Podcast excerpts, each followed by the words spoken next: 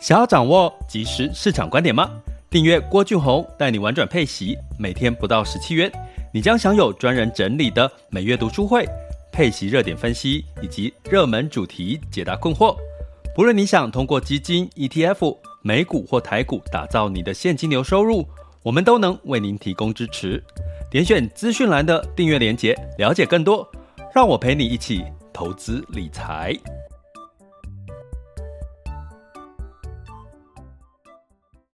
这里是完全配息笔记投资讲白话，一个从投资人角度带你一起掌握全球市场的脉动，分析配息标的、美股、台股、A 港股及时热点，陪伴你不再害怕市场涨跌的风险，一起稳健财富成长。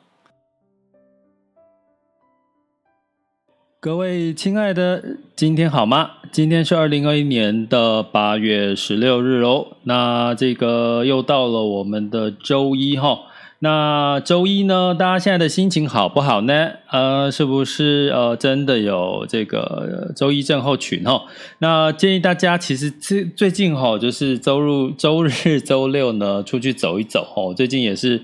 呃，有试着出去走一走哈，那当然虽然最近下大雨哈，但是呃，走一走的这个心情呢，感觉哈也是不一样，有一点劳动的感觉哈。那最近的这个市场呢，基本上呢可能会让大家有一些些的焦虑，尤其是如果你大部分的这个呃持持股哈，或者是投资都在所谓的台股呢，可能相对来讲会比较有一些这个压力哈。那但是呢，我们今天要跟各位聊一聊哈，台股目前简单的逻辑就是说，如果呢基本面没有看坏，那就是资金在作怪嘛。资金在怎么作怪呢？比如说美元升值，资金流出，或者是 S C I 调降台股的比重，资金的一个。修正，然后这个停利哈，也带来了这个呃市场上面的资金的一个停利的一个一个修正哈。那如果基本面看好，其实你就把时间拉长来看哈。那我们一样提醒大家，我们目前的这个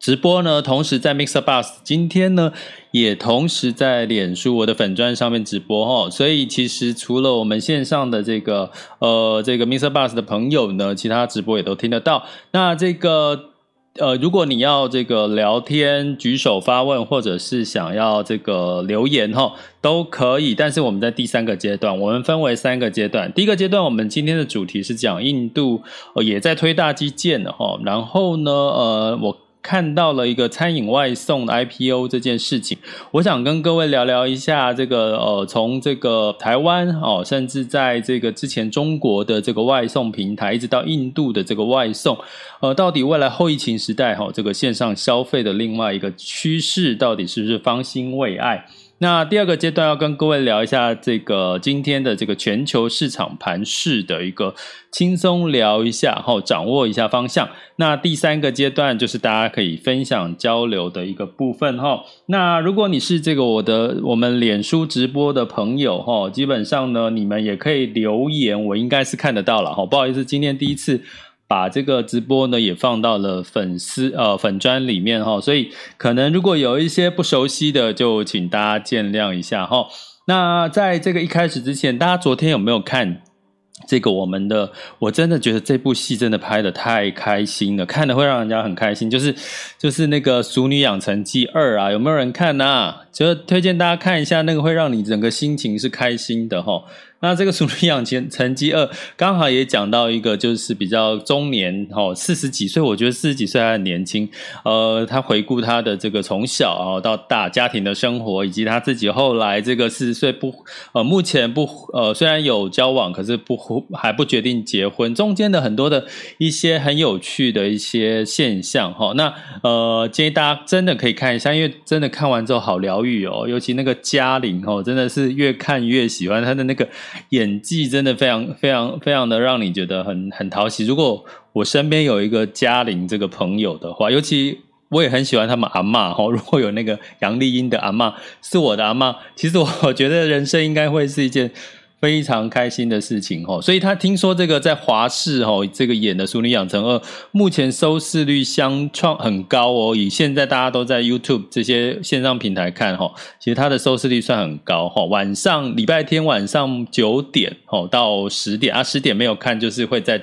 这个呃，再多呃一个小时会再重播哈，哎，拜托追起来！我真的觉得这一部戏真的是让你看了心情这个满满的一个舒服的正能量，很多感触了哈。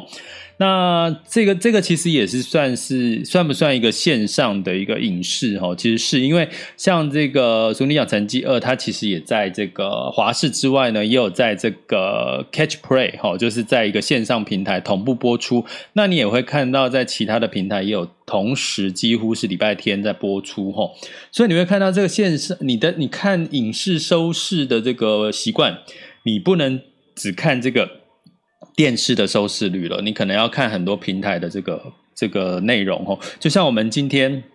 之前在 Mixer Bus 做这个直播哈啊，目前这个 Mixer Bus 线上有两千一百个人在线上，可是再加上这个呃粉专的直播，可能流传的这个人数会更多，所以这个所谓的呃传播力真的是不容小视哈。那我们今天要来聊的就是这个印度这件事情哈。那我简单跟各位讲一个逻辑哈，就是说，如果说你看中国，其实你应该看的另外一个市场就是印度。那如果你看台湾台股，你另外可以看的一个对照市场就是越南吼，你可以用这两个对照组去看哦。台股呢，你相对来讲可以对照越南，然后这个呃这个中国市场呢，你就可以对照这个印度哦，因为他们的整个环境背景跟他们的整个经济成长率的组成的一个成分其实都比较类似。那同时我要提醒各位哈，就是我们的这个分享交流时间在第三阶段哦吼，所以现在你。举手的话，我没有办法把你 Q 上台哈，在第三阶段再跟我们一起分享交流。那在讲这个的同时，跟各位讲，大家可以呢，就是一起来订阅我们的这个方案哈，呃，让你可以透过我们的这个呃连接哈，在 Podcast 里面的这个文字叙述连接，或者是点我的头像，或者是这个。赞助方案哦，这样点下去，你就会看到我们的订阅方案。那可以参与我们一起的这个课程啊，或者是这个让郭老师三百六十五天陪伴各位一起投资理财。好，那我们讲印度，为什么讲印度呢？因为其实中国最近因为整个政策面的一个影响哈，它在干预所谓的这个互联网，然后干预所谓的这个线上教育这些平台哈。那让这个这个中国或者是 A 股或港股的波动会比较大一点。那过去呢，没有提到印度，是因为印度大家也知道哈，这个 Delta 病毒也是从印度整个大爆发起来的哈。那相对来讲，印度在前一阵子真的这个疫情非常的。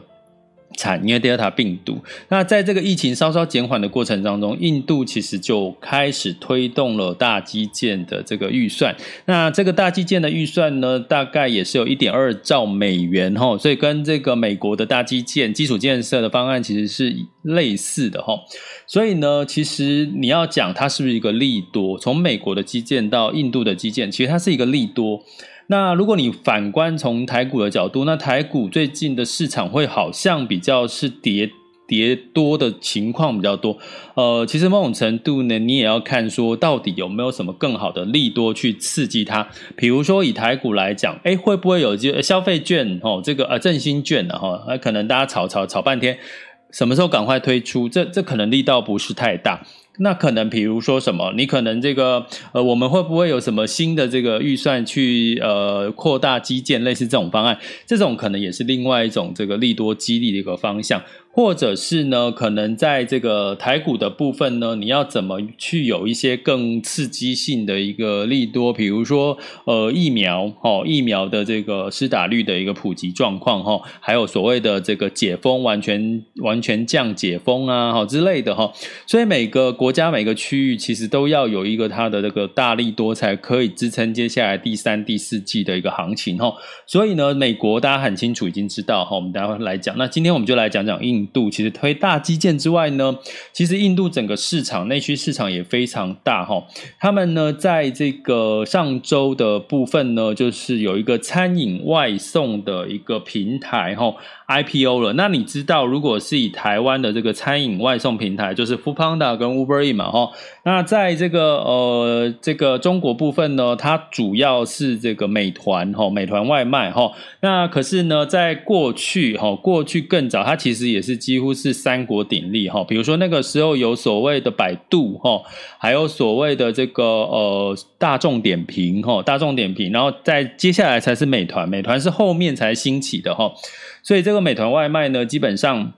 它基本上是后来就是并了很多小家的这个外送，后来它就变成几乎是目前在中国第一大的这个所谓的外送平台哈。那所以我们可以其实从中国来看一下这个外送平台的一个状况哈。那这个美印度的餐饮外送平台叫呃 Zomato 哈，Zomato 哈，Z O。M A T O，哦，那它呢？它首日在孟买的交易所这个上市之后，股价大涨了六十六个 percent。其实，在目前来看，哈，你说，比如说你举台股啦，哈，甚至你说这个港股，哈，或者是 A 股，哈，所以你要甚至美股，你要一天哦上市就大涨了六十六个 percent，其实不是一件很高的几率会发生在近期的一个市场的状况哈，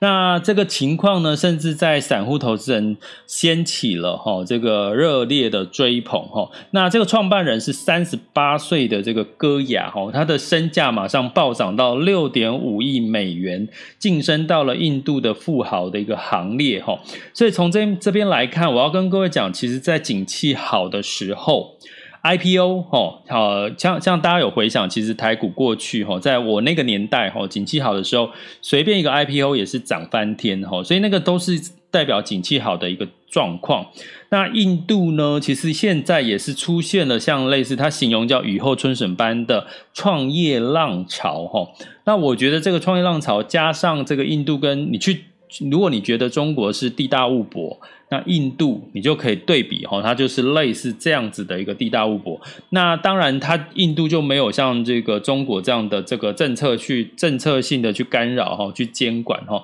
所以呢，它相对这个这个 IPO 的过程当中呢，其实它。基本上呢，是有很多哈，就印度除了这个呃外送平台之外，其实还有线上教育的服务商，还有数位支付哈，还有这个零售电商哈，其实都在这个最近哈有 IPO 的成绩表现都相对的不错哈。那这也代表印度的科技的一些类股哦。那同时呢，从这个哈，基本上印度的这个外送平台其实是也是取经于这个中国的一个外送平台哈，大家可以。想象哈，想象一下，就是这个中国的外送平台哈，它呃大概是到进步到一个什么程度哈？基本上，大家如果用外送平台呢，其实我之前在。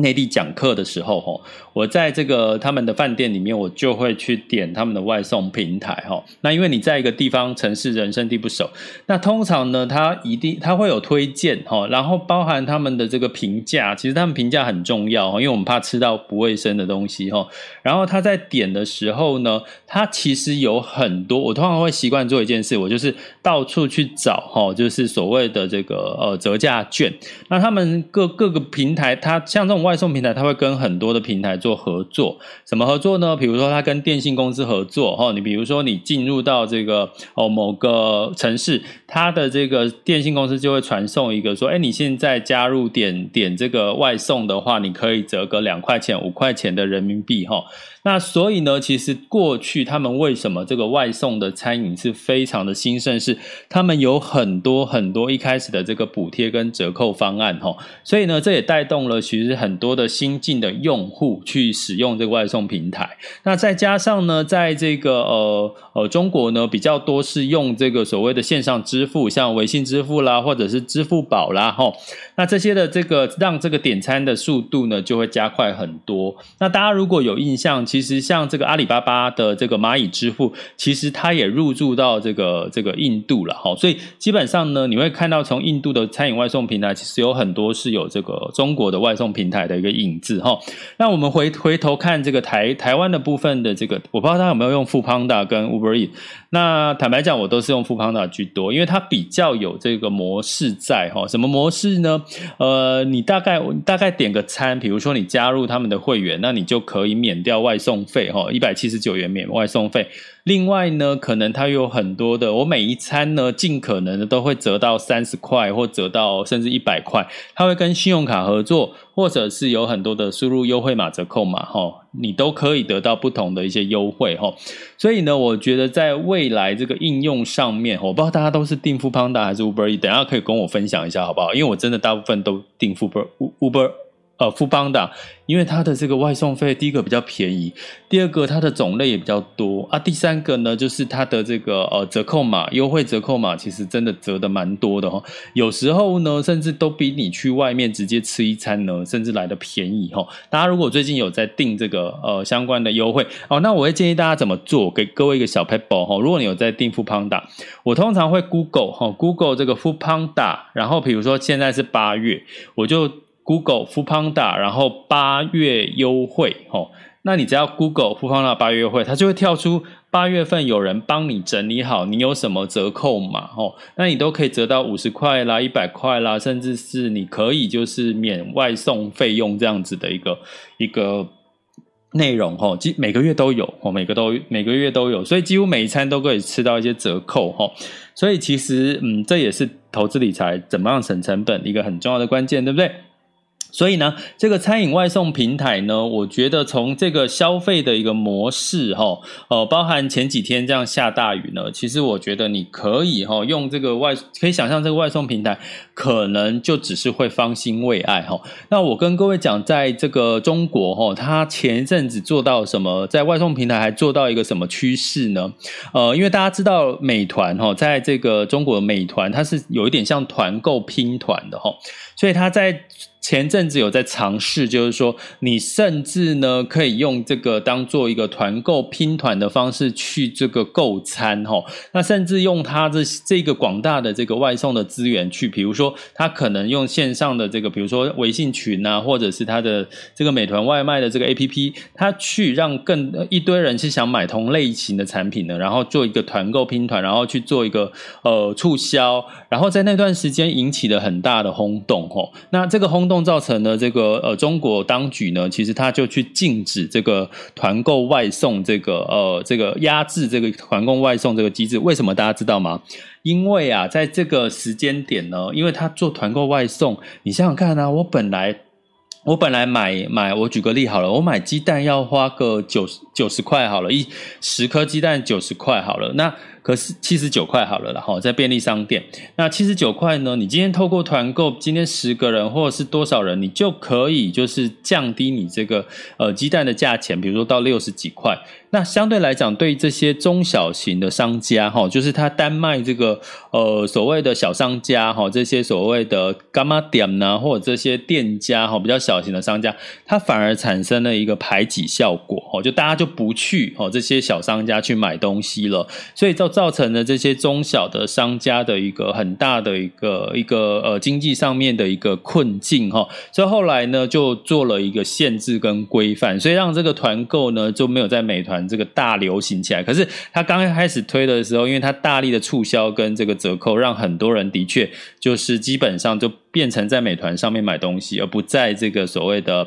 呃一些一般的。实体店面去买哈，所以你从这个趋势来看，未来会不会哦？你看富邦达的用户越来越多，会不会它未来整合一个来给你来一个所谓的这个团购哦？这个中原普渡来给你一个团购，那团购，比如说你 A、B、C、D 全部人加在一起买哈，大家都呃达到了一百个人之后呢，你基本上就可以用更高的折扣去买到这些产品。那对于这个。外送厂商呢，他又有更大的这个谈判的筹码，去跟这个呃这个上游的这个供货商去谈判哈。那这个其实会推动什么？其实你会让很多实体店面会经营的越来越辛苦哈。所以呢，其实未来如果你们考虑走这个消费市场的话，尤其是实体店面的话，你真的要不要放弃掉外送外带这个平这个这个趋势哈？不要说哎呀，我就是外送外带，好像听说外送会被抽掉。百分之三十的利润哈。那那你就因为这样不做这件事情了，我觉得你还是要跟这个外送的这个平台去做接轨哈，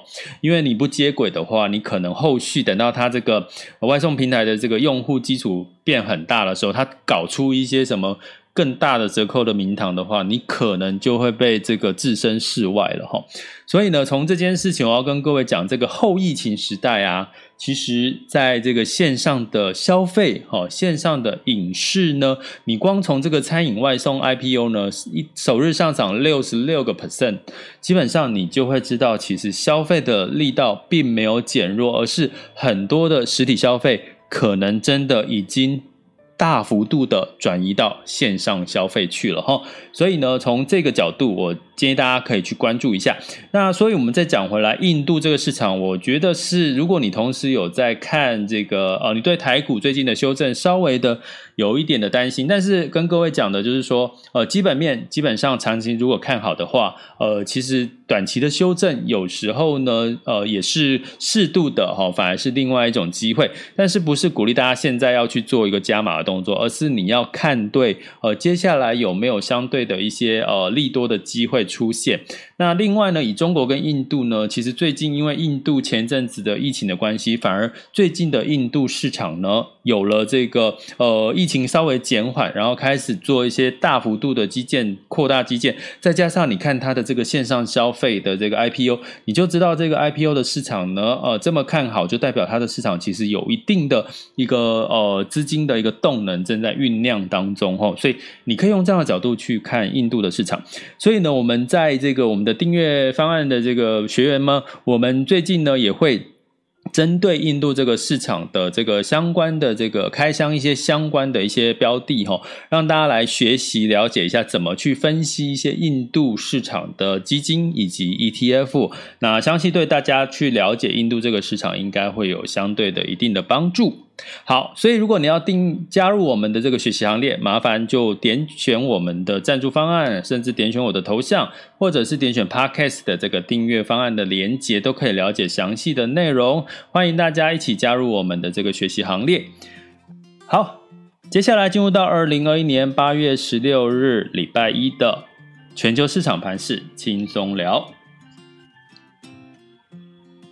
好的，那在这个美股的部分哈，哈，基本上呢，周五虽然 Delta 病毒让这个消费者信心指数稍微的受到打击哈，那刚好我聊完迪士尼之后呢，迪士尼其实代表了线上消费的另外一个主流哈，财报的利多激励下呢，所以三大指数呢普遍也都是上涨的哈，道琼上涨零点零四，S&P 五百上涨零点一六，纳斯达克上涨了零点零四个百分点。那所以相对来讲，美股因为有有不同的刺激啦，哈，在这样资金回流一个情况，所以大家最近可能美股的表现会比较特别的，呃，比其他亚洲市场来得好。那如果你想要了解怎么样跟着巴菲特赚钱去，也可以在八月十八号下周三了，哈，哎，这这周三哦，这周三，这周三呢，就是我们有一个跟去教你去去这个看美股以及这个呃境外 ETF 的一些呃热点的一些看法，哈，因为最近。的这个 Q2 的十三 F 的报告呢，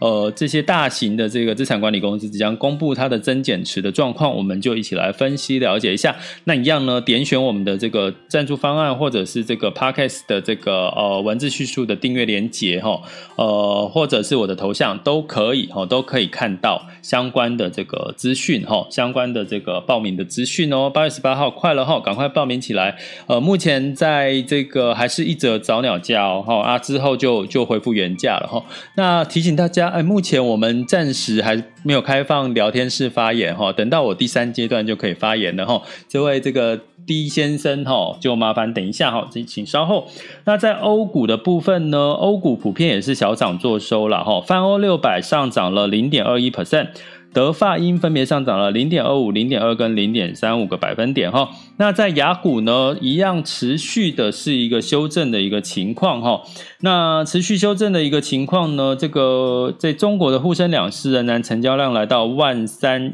的这个万三亿元的这个人民币哈。那我们来看一下，在上周五的部分，台湾加权指数是跌了一点三八哈。那这个呃 A 股呢，普遍跌了零点二四、零一点二二，港股是跌了零点四八，日经指数。是跌了零点一四。那我们来看一下目前的最新的数据，目前的时间是几点？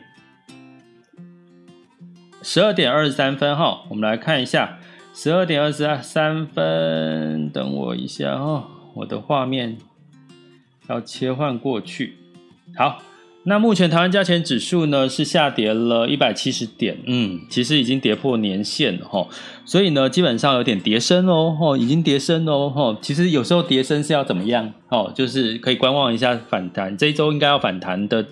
几率要比较高一点，要不然再继续跌下去会跌出信心哈。那目前的台湾加权指数是跌了一七一百七十点，来到一万六千八百一十二点，那恒生指数是下跌了零点七四 percent。然后这个上证指数上涨了零点三七，深圳指数下跌零点二九，然后日经指数是跌了一点七九，而日本也跌幅相对比较深哈，所以呢，持续你可以理解就是说资金回流到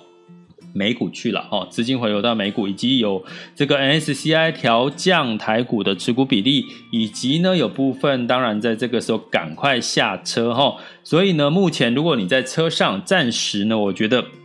这个时候下车可能也不见得是时候，可是呢，如果你会因为这个市场的喋喋不休，让你会有吃不下饭、睡不着觉、精神紧张、交感神经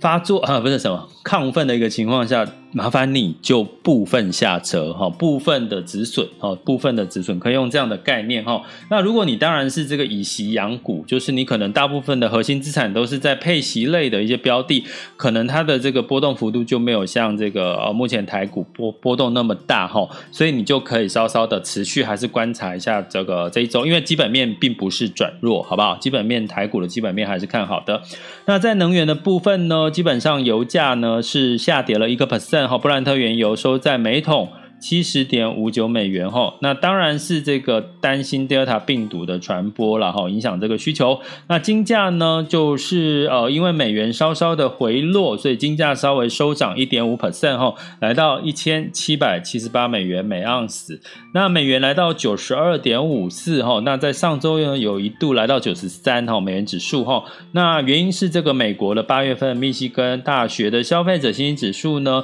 就降到十年来最低，也就是说。大家对后期 Delta 病毒的心情还是比较堪虑的哈，所以其实你可以对照啦。其实我们现在对于这个台湾虽然没有 Delta 病毒的疫情，可是你还是担心，就算是在九月开学，然后解封了，你还是不敢消费，不敢出游，因为你不知道什么时候会有。再大爆发的可能，再加上现在疫苗的这个施打状况又不是很明确哈，所以我觉得这个是一个比较信心面，呃，消费者的信心当然会比较稍微保守一点哈。那你可以用呃目前的台湾状况去理解啊，目前美国的一个状况。那不过呢，美国的基本面因为有这个所谓的新基建以及各方面的一些呃利多的题材，呃财报也是相对是好的哈。呃，再加上要打第三季的 booster 哈，所以基本上呢，呃，可能相对来讲还是有一些不同的利多的题材。那美元兑换台币呢是来到二十七点九三五哈，所以其实呃台币也稍微的回弱了一点。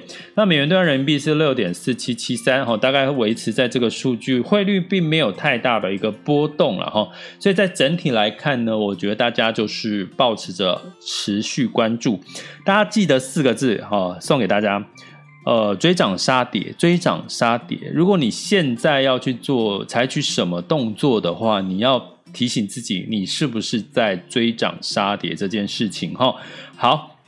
那接下来呢，我们进入到我们的这个第三个阶段哈。第三个阶段就是大家可以一起分享交流的时间。那你对最近的市场有有什么问题呢？或者是呃，你有什么想要分享交流，或者是要跟我聊一聊这个《熟女养成记》第二季也很好哈。那刚刚有朋友一直举手哈，那那那如果你现在可以喽，现在开放你们就是如果有想要聊一聊的话，就可以哈举手，就可以举手发言。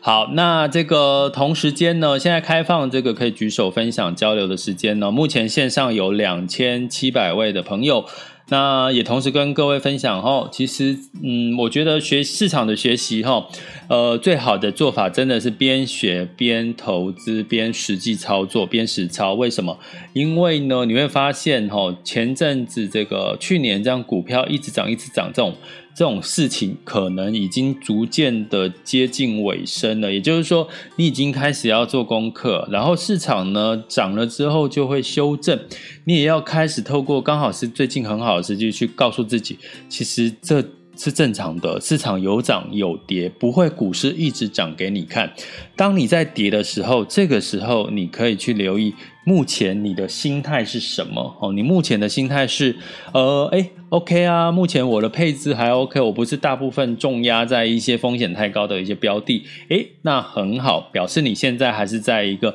呃不错的一个平衡的一个一个投资方法。那如果呢，你现在呢，因为哈、哦、投资呢，我的确最近看到很多群里面的朋友哈、哦，就是投资呢，哦，让他就是有点吃不下饭，真的有点说什么。会手会发抖，哎，真的有哎，我看到那个社群里面聊天哈，有人这样讲哈，那就真的代表你可能压重太多的这个你生活上面的一些资资金资产，全部都投资在这种高风险，也许你全部压在台股身上，甚至压在个股身上，趁这个时候。好好去思考，如果你心态是这种恐惧、害怕到极点，那你就真的代表你不适合全部的这个资产去投资个股，你可能要适度的去做一些分散，哈啊，因为你看嘛，今天很明显的，为什么要分散？台股最亚洲股市最近状况不太好，可是你会看到美股、欧股。普遍还在一个持续上涨的一个走势哈，所以适度的分散哈，或者是呢，你可以适度的一个上车下车，我觉得对于后续哈，在后疫情时代的这个市场的变化会有会有会有帮助了哈。那消费这件事情呢，我觉得大家。为什么要跟各位讲消费？因为其实线上消费，我觉得仍然是接下来未来很大的主流哈。为什么？因为我们从电动车的概念，一直到呃这个我们讲到线上影视哈，一直在讲到最近的线上的外送哈。你会看到，只要跟线上结合的一个市场扩大的一些，把原本传统的我们在比如说我们传统看电影，现在变成在线上看电影。一直到我们本来去外面吃餐吃用餐，然后现在呢，直接送到你家这种线上，如果你能够掌握到这个未来的趋势的变化，其实你也许会发现到，其实你投资这个领域的产业，你有机会比别人哈早一点看到这些机会哈。好，所以呢，在今天的时间现在是十二点三十一分喽。呃，那我们今天哎有啊，好，来我们的唐老大。Hello，唐老大，哎，等一下哦。Hello，老师。嘿嘿嘿，唐老大，你出现了。嘿，你你你说。哦，老师没有，我好奇问一下，那因为讲到那个美国跟印度的基建呢？对。那现在中国过去一直也是在那一带一路这样输出它的那个基建这样子啊。对。那就是在这种。现在去短期或长期来看，那中国还能够继续输出这样的这种基建的能，它那个能量嘛？因为我看到最最近那个阿富汗那个又换政权的那个感觉，那个中国应该还在这这段时间，他应该会至少应该会支持那个塔利班的那个嗯嗯基建嘛，因为他之前感觉是有答应的样子的。嗯。对，呃，我我我我讲我的的论点然后当然这个这个是我从我的角度看到的一些论点，跟跟你分享一下。基本上呢，这个“一带一路”呢，它其实是它采取的合作方式是，呃，中国部分出资，然后呃，这个它经过的这个国家也同时出资。可是你也知道，它经过的国家大部分都是比较偏贫穷的国家，或者是。像你讲阿富汗这些可能有些战乱的这些国家，所以呢，在过去这个“一带一路”其实已经造成了这些国家，因为它还没有真正的产生了一定的这个呃生产力出来，所以它造成的这些国家的这个负债，哦，它目前其实是造成了这些国家的负债，并没有产真正产生的呃正的一个正的一个营收出来，所以呢，你要讲这个呃中国的基建，虽然它持续在进行哦，可是坦白讲。呃，如果你加上后疫情时代的角度来思考这件事，其实我觉得后疫情时代有一件事情在发生，就是大者恒大。什么叫大者恒大？你看，呃，这个投资里面呢，欧美，好，然后这个欧美的这个投资的的整体的市场状况是优于新兴市场，哦，是优于新兴市场。为什么？因为疫苗也是。这个已开发国家先先享受嘛，那这个新兴市场呢，基本上没有这个开发疫苗的能力，所以基本上呢，他们现在是处于这个比较水深火热的状况。所以在这个呃大者恒大以及这个疫情的这个状况造成的贫富差距，哦，呃，所以你看到我最近都没有特别去提新兴市场，哦，都是提这个欧美，哦。其实我觉得从这个来反推这个。中国的一带一路，我觉得目前还是有很多有待观察。但是我知道之前有看看，我有看过一则深入的报道，他其实说这个一带一路其实某种程度其实是。呃，让这些呃跟他们跟中国合作的这些国家，其实是变得更辛苦，因为他们是举债嘛，啊负债啊。目前这个呃，经过“一带一路”这个还没有正式发酵，它的这个市场经济的一个一个状况，再加上现在后疫情的干扰，我觉得现在你要国跟国之间的这样交流也不容易，大家尽可能都在锁国嘛，都在封锁病毒，所以我会觉得这个中国的一带一路，这个你用基建的角度来看它的话，它这个可能目前。不会是一个利多的题材，那可是呢，目前的基建比较会是在呃各个国家的自己的市场，好，比如说美国是基建是在自己内内地嘛，那这个呃印度我们讲的这个一点二兆的这个基建也是在自己的内地的这个内部的这个基建，那你说台湾？如果有什么样的基建，这个时候发生，会不会也是一个利多？我不知道哈，这个因为目前看不到这个未来的这个政策面的走向。那如果你说中国，如果你要看好中国的市场，我现在很简单的看是，因为中国在这段时间是没有在做货币宽松的。好，大家知道去年全球大家都在做货币宽松，可是呢，中国一直政策说我不搞大水漫灌，好，我不做货币宽松。所以呢，如果他一旦在最近开始做了货币宽松，它反而会有一定的市场的资金的动能。我觉得这个的力道会比它的基础建设的力道来得大。那其实最近有一些消息在在在说，其实中国有可能在。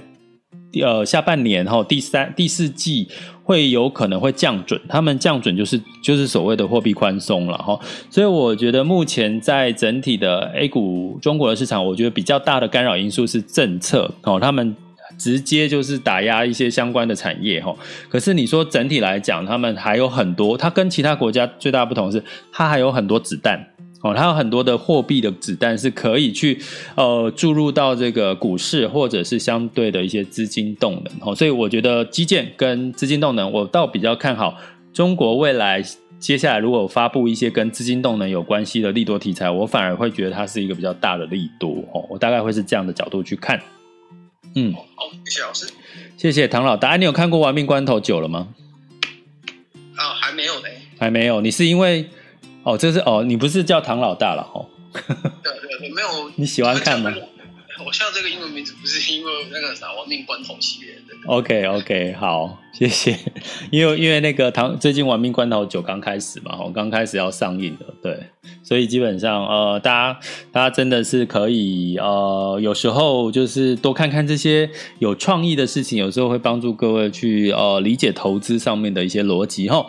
好。那我们今天的时间就到这边喽。这里是郭俊宏带你玩转配息，给你及时操作观点，关注并订阅我，陪你一起投资理财。我们下次见，拜拜。